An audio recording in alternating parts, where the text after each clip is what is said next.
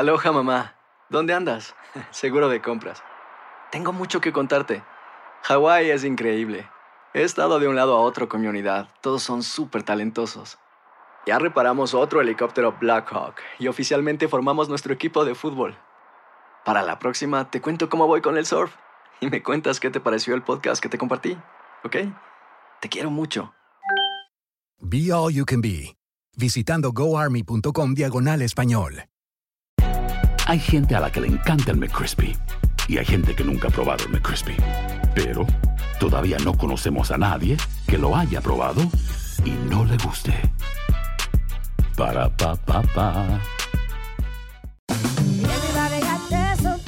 La venta para amigos y familiares de JCPenney está de vuelta. Desde el lunes ahorra 30% extra en artículos por toda la tienda. Esos son ahorros adicionales por encima de nuestros precios bajos. Dile a tus amigos, ven con tu familia y ahorren en grande. No olvides, ya se acerca el Día de las Madres. Y tenemos todo lo que mamá quiere: joyería, belleza, salón y tarjetas de regalo. JCPenney, vale la pena. Cupón válido del 29 de abril al 5 de mayo en selección de estilos. Aplican exclusiones. Detalles en la tienda jcp.com. Hola, soy Jorge Ramos y a continuación escucharás el podcast del Noticiero Univisión. El programa de noticias de mayor impacto en la comunidad hispana de Estados Unidos. Hola desde la Ciudad de México. Ya están aquí los tres amigos, así por supuesto le llaman a los presidentes de Estados Unidos, México y al primer ministro de Canadá. Se reúnen regularmente, una vez al año más o menos, discuten los temas que más les afectan. Y por supuesto, ahí tienen que ver comercio, drogas, inmigración. Es realmente difícil saber si algo va a salir de una reunión como esta, pero lo que sí está claro es que esta relación interpersonal ayuda en la política. Tenemos una cobertura de equipo desde aquí hasta la frontera, pero comenzamos con una inusual reunión dentro de una limusina entre los presidentes Biden y López Obrador. Jessica Cermeño comienza. Jessica.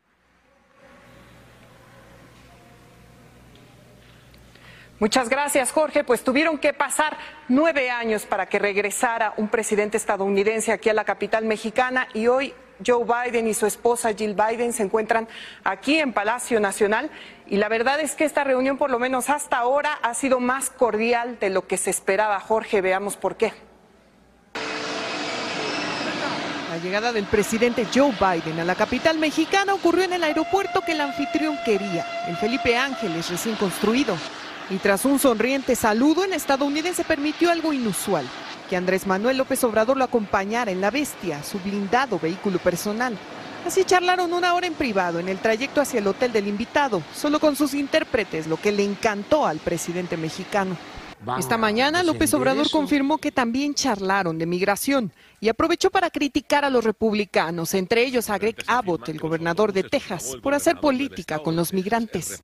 Y que no sigan con actos, eh, la verdad, inhumanos de estar mandando migrantes a Nueva York, a Washington, ¿sí?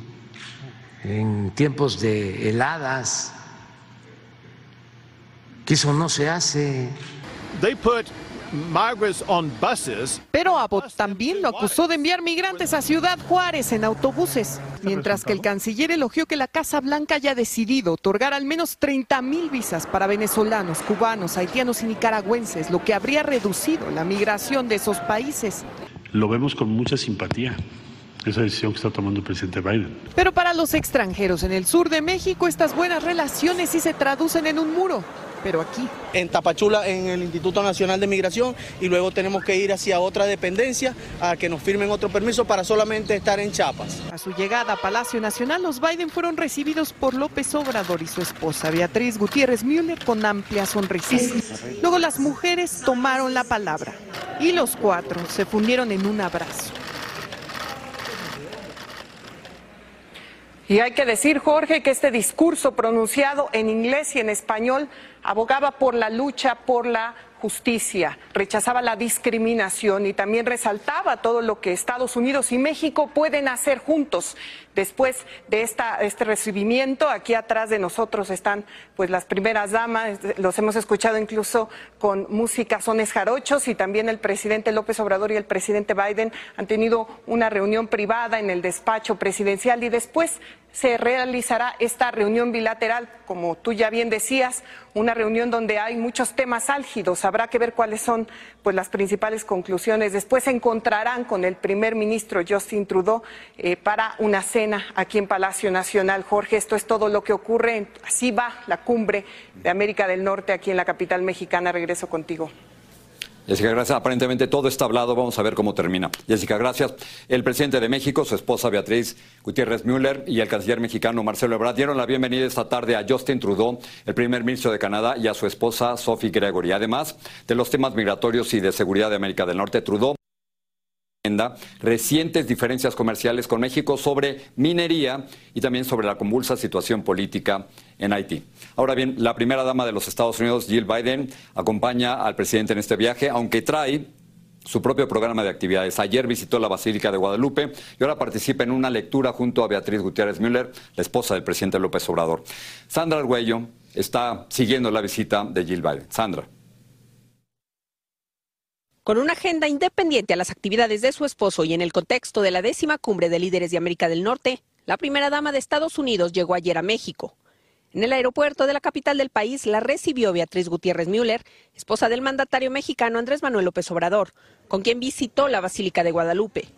En el sitio, Jill Biden, quien es católica como su esposo, ofreció una veladora y un arreglo floral en un altar de la Virgen de Guadalupe. Hoy por la mañana reanudó actividades al entablar un diálogo sobre empoderamiento con mujeres mexicanas en la residencia del embajador estadounidense Ken Salazar. Ahí aseguró que Estados Unidos ratifica su compromiso para hacer fortalecer las economías mundiales, promoviendo la paridad de género. Las mujeres empoderadas dinamizan nuestras economías y se encuentran en el núcleo de las democracias robustas informó que el gobierno de Biden y Harris presentó la primera estrategia estadounidense para la seguridad económica mundial de la mujer invirtiendo en becas y compartiendo las mejores prácticas de mujeres emprendedoras. Cuando nosotros ganamos dinero, le invertimos en nuestras familias. También creamos más crecimiento económico cuando las mujeres tienen la capacidad de participar plenamente en la sociedad. Creamos lugares más estables y pacíficos para vivir. Después, estuvo presente en la demostración del trabajo que la NFL México realiza con niños y niñas mexicanos para crear futuras promesas de este deporte. Y para concluir su segundo día de actividades, la primera dama se encuentra aquí reunida con Beatriz Gutiérrez, la esposa del mandatario mexicano, en un evento a favor de la lectura. Desde la Ciudad de México, Sandra Argüelles, Univisión. Y vamos a continuar con esta cobertura especial porque antes de viajar aquí a México, Biden hizo su primera visita a la frontera sur desde que asumió la presidencia. Fue ayer. Lo recibió en El Paso el gobernador Greg Abbott, quien por cierto, es un fuerte crítico de su política migratoria. Y luego Biden inspeccionó las operaciones fronterizas y se reunió con otros funcionarios locales. Ahí está Marlene Guzmán. La tan esperada primera visita del presidente a la frontera decepcionó a muchos, especialmente a cientos de migrantes que desde hace semanas viven en la incertidumbre y atrapados en las calles del Paso. Ellos tenían la esperanza de ser escuchados, pero no fue así. Sentimos ignorado que nos haya enviado a alguien de su cúpula, de su alrededor, para que por lo menos viniera a estudiar la situación en la que estamos acá. Pensábamos que iba a venir porque ya tenemos bastante tiempo ya viajando, tenemos ya casi cuatro meses viajando y pensábamos que ayer nos iban a dar una solución, pues, pero ni siquiera pasó por aquí. Al parecer, el alcalde de El Paso le mostró imágenes de la crisis migratoria y humanitaria que se está viviendo en esta ciudad fronteriza al mandatario estadounidense, pero eso no es suficiente para estos migrantes. Ellos querían que viniera hasta aquí a presenciar esta situación y también a escuchar sus peticiones. Esperando a ver noticias de parte de él, pero la verdad no se oye nada y más temor nos da porque no sabemos si nos mandará a recoger o qué hará los republicanos critican a Biden por llegar dos años tarde a la frontera y otros sienten que le dio la vuelta a las verdaderas dificultades de la aguda situación migratoria que se vive a lo largo de la frontera. Creo que fue lamentable la visita del presidente, el hecho de que no se haya podido reunir con ningún solo migrante. Lo llevaron a un centro de procesamiento de inmigrantes donde no había nadie, mientras que en las calles del centro del Paso hay familias durmiendo en el frío mientras que representantes de El Paso le agradecieron por poner en su agenda a esta ciudad fronteriza, que ha sido el epicentro de las oleadas de cruces ilegales. Tuvimos una buena conversación con el presidente sobre las soluciones y formas de trabajar juntos en El Paso, Texas. Marren Guzmán, Univisión. Y la realidad es que en la frontera hay una situación sumamente difícil. En el último año fiscal, 2.700.000 personas cruzaron ilegalmente desde México hacia los Estados Unidos. Y actualmente hay decenas de miles de inmigrantes esperando del lado mexicano para llegar hacia los Estados Unidos. Hemos escuchado las primeras declaraciones de los presidentes de México y los Estados Unidos. No dice nada al respecto, pero la atención, ustedes y nosotros lo sabemos, están ahí. Un poco más adelante en el noticiero, la gran diferencia entre subirse a una limusina, ir por la Ciudad de México, y subirse al metro. Las diferencias en un rato. Ilia, regreso contigo. Volvemos más tarde, Jorge, contigo.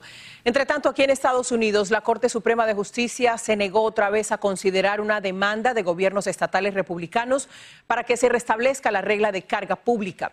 El gobierno Trump adoptó esta norma para negarles el estatus legal a inmigrantes que recibieran beneficios. Pero el presidente Biden ordenó revocar parte de la medida, lo que provocó la demanda republicana. Aloha, mamá. ¿Dónde andas? Seguro de compras. Tengo mucho que contarte. Hawái es increíble. He estado de un lado a otro con mi unidad. Todos son súper talentosos. Ya reparamos otro helicóptero Blackhawk y oficialmente formamos nuestro equipo de fútbol. Para la próxima te cuento cómo voy con el surf y me cuentas qué te pareció el podcast que te compartí, ¿ok? Te quiero mucho. Be All You Can Be, visitando goarmy.com diagonal español. Si no sabes que el Spicy McCrispy tiene Spicy Pepper Sauce en el pan de arriba y en el pan de abajo, ¿qué sabes tú de la vida? Para, pa, pa, pa. Ahorra más en JCPenney, más tu oportunidad de conocer a Shaquille O'Neal. Este sábado 4 de mayo todos ganan durante la entrega de cupones de 10, 50 o hasta 100 dólares, solo en la tienda mientras duren. De 11 a.m. a 1 p.m., los miembros de JCPenney Rewards tendrán una oportunidad exclusiva de encestar para conocer a Shaq. Habla con un asociado en la tienda o visita jcp.com y conoce más sobre la jugada. JCPenney, vale la pena. Cupón válido el 4 de mayo en selección de estilos. Entrega de cupones solo en la tienda para mayores de 18 años. Estás escuchando el podcast del Noticiero Univisión. Tras más de seis meses investigando los esfuerzos del expresidente Donald Trump para anular las elecciones del 2020 en Georgia, un gran jurado completó su trabajo, pero no puede emitir acusaciones. Se espera que entregue un informe final recomendando las medidas a tomar y luego dependerá de un fiscal de distrito decidir el siguiente paso. Se espera una audiencia para el 24 de enero. El Departamento de Justicia está revisando documentos potencialmente clasificados que se encontraron en la oficina que tuvo Joe Biden en el instituto que tenía su nombre en Washington. La propia Casa Blanca reveló la revisión de los documentos y dijo que los habían encontrado los abogados personales del presidente. Biden estableció esa oficina en el 2017 después de concluir su periodo como vicepresidente de los Estados Unidos. Vamos a Brasil. Luis Ignacio Lula da Silva comenzó su mandato de manera convulsionada, un día después de los actos contra la democracia que realizaron miles de seguidores del expresidente Jair Bolsonaro en edificios del gobierno de la capital. Ya hay cientos de personas detenidas, acusadas de crímenes contra la democracia y de terrorismo. Pablo Monsalvo, desde Brasilia, tiene lo último. El día después, Brasil pone toda la energía en buscar a los responsables. Fueron detenidas más de 1.200 personas y el ministro de Justicia asegura que en las próximas horas y días habrá muchos más extremistas tras las rejas. No hay precedentes en la historia de nuestro país. No hay precedentes de lo que esta gente hizo. Y esta gente será castigada, dijo Lula. La justicia suspendió por 90 días de sus funciones al gobernador del Distrito Federal, la capital del país. Él, como jefe político responsable de la policía, deberá explicar por qué, según algunas pruebas, los efectivos no defendieron los edificios de las principales instituciones del país ante el asalto. Hay mucha cobardía, somos patriotas, amamos esta bandera. Esta gente nos quiere robar el país. Solo piensan en eso, dice esta simpatizante del expresidente Bolsonaro. Desde aquí, ayer, marcharon hasta la Plaza de los Tres Poderes, causando daños gravísimos al Palacio de Gobierno, a la sede de la Corte Suprema y al Congreso de la Nación, en un paralelismo casi idéntico con el asalto al Capitolio de Estados Unidos hace dos años. El presidente Lula da Silva se reunió hoy con los titulares del Poder Legislativo y Judicial. Juntos, mediante un comunicado, rechazaron los gravísimos incidentes e instaron a defender la democracia en este país. Con duros términos, condenaron lo que calificaron como actos terroristas. Desde Orlando, Estados Unidos, llegan informaciones de que Bolsonaro tuvo que ser internado en un hospital por fuertes dolores abdominales. La justicia brasileña le dio 72 horas para que regrese al país a dar explicaciones y congresistas estadounidenses reclaman su expulsión del país. En Brasilia, Pablo Monsalvo, Univisión. Esta mañana fue trasladado desde un centro médico de Cincinnati a un hospital de Buffalo el jugador de fútbol americano Damar Hamlin. Los médicos informaron que el deportista de 24 años sigue mejorando y continuará su recuperación en Buffalo. Hamlin ha recibido innumerables muestras de solidaridad luego de sufrir un paro cardíaco durante un juego. Hay preocupación entre los pacientes y también sus familias en Nueva York después de que alrededor de 7.000 enfermeros y enfermeras se declararan en huelga. Son los empleados de dos de los hospitales más grandes de esa ciudad y están pidiendo mejores salarios y la contratación de más personal. Allí está Blanca Rosa Vilches informando sobre esta difícil situación se lanzaron a las calles desde las 7 de esta mañana, cuando no llegaron a ningún acuerdo los más de 7.000 enfermeros y enfermeras de los dos hospitales más grandes de Nueva York. Freida trabaja allí desde hace 25 años. La Unión quiere mejor este surtido de enfermera para tener los pacientes correctamente y el hospital está negando eso. Efectivamente, el principal reclamo para ellos es la falta de personal y que eso les significa muchas veces duplicar sus esfuerzos. Deberíamos tener eh, a tres pacientes porque nosotros trabajamos en un step down unit, pero nos están dando como cinco a seis pacientes. Ana María Merina trabaja en el departamento de oncología. El hospital en el momento tiene más de 500 posiciones abiertas para enfermeras pero se rehusan a, traer más enfermeras para que nos ayuden. Por su parte, la administración del hospital dijo que el sindicato suspendió las negociaciones y no aceptó el mismo 19.1% de aumento salarial que aceptaron los otros ocho hospitales y la intervención de un arbitraje. Nuestra prioridad es la seguridad de nuestros pacientes. Esa es la salida fácil para ellos. Lo que nosotros estamos exigiendo es que tengamos un número concreto de enfermeros para pacientes. El alcalde dijo por su parte que se tomaron medidas preventivas para no arriesgar la salud de los pacientes. El sindicato agrega que durante toda la semana trataron de negociar sus demandas, pero que fue totalmente en vano. Insisten, sin embargo, en que todavía ellos están dispuestos a regresar a la mesa de conversaciones. La ciudad de Nueva York, Blanca Rosa Vilches, Univisión.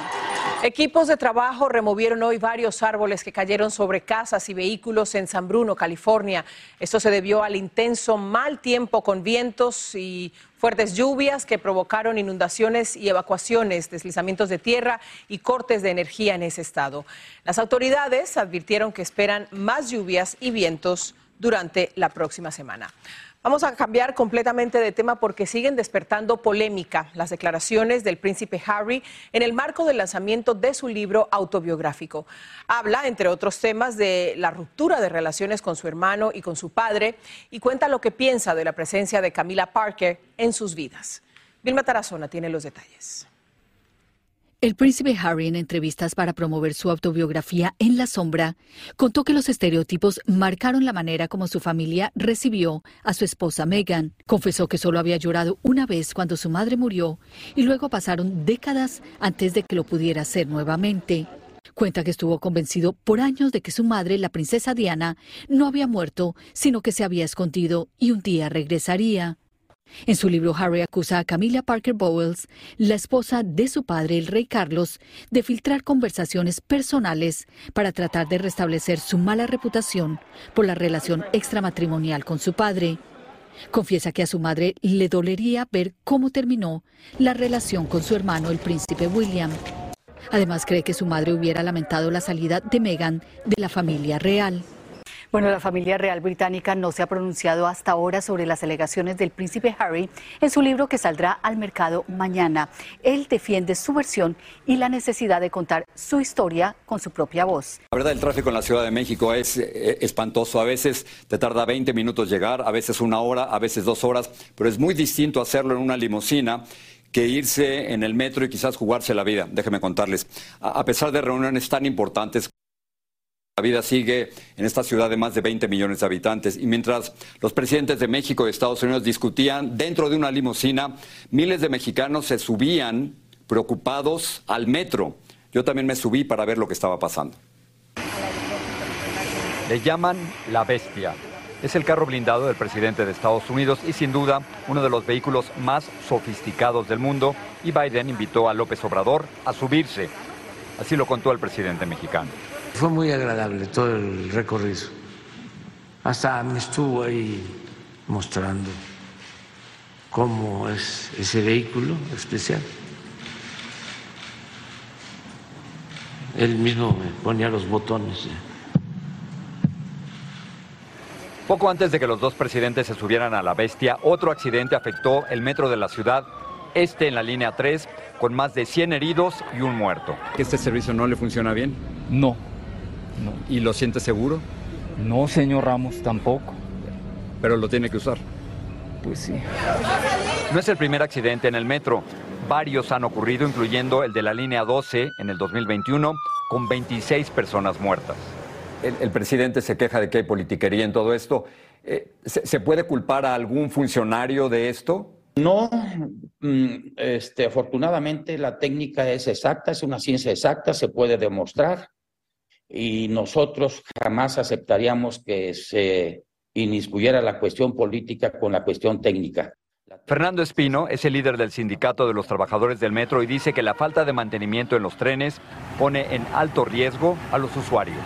Los accidentes en el metro también tienen su impacto político, particularmente entre las corcholatas, es decir, entre los destapados para la contienda presidencial del 2024. La más afectada, Claudia Sheinbaum, la jefa de gobierno de la Ciudad de México. El metro es un desastre, esta señora Chembal es un verdadero desastre. Por eso pasó lo que pasó el sábado. ¿Cómo es ese vehículo? Y mientras el presidente López Obrador habla de la bestia, miles de mexicanos están preocupados simplemente en cómo ir de una estación a otra sin tener otro accidente.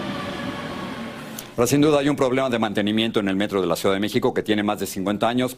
166 de sus trenes ya pasaron su fecha para mantenimiento, no lo han tenido. Y según el líder sindical, 125 trenes están fuera de servicio. En otras cosas, mañana aquí en el noticiero regresamos a la política y a la reunión trilateral. En otras palabras, veremos cómo hacen tres vecinos para tratar de llevarse bien.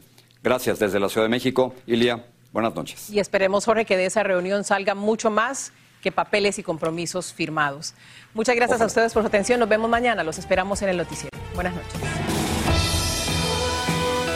Así termina el episodio de hoy del podcast del Noticiero Univisión. Como siempre, gracias por escucharnos.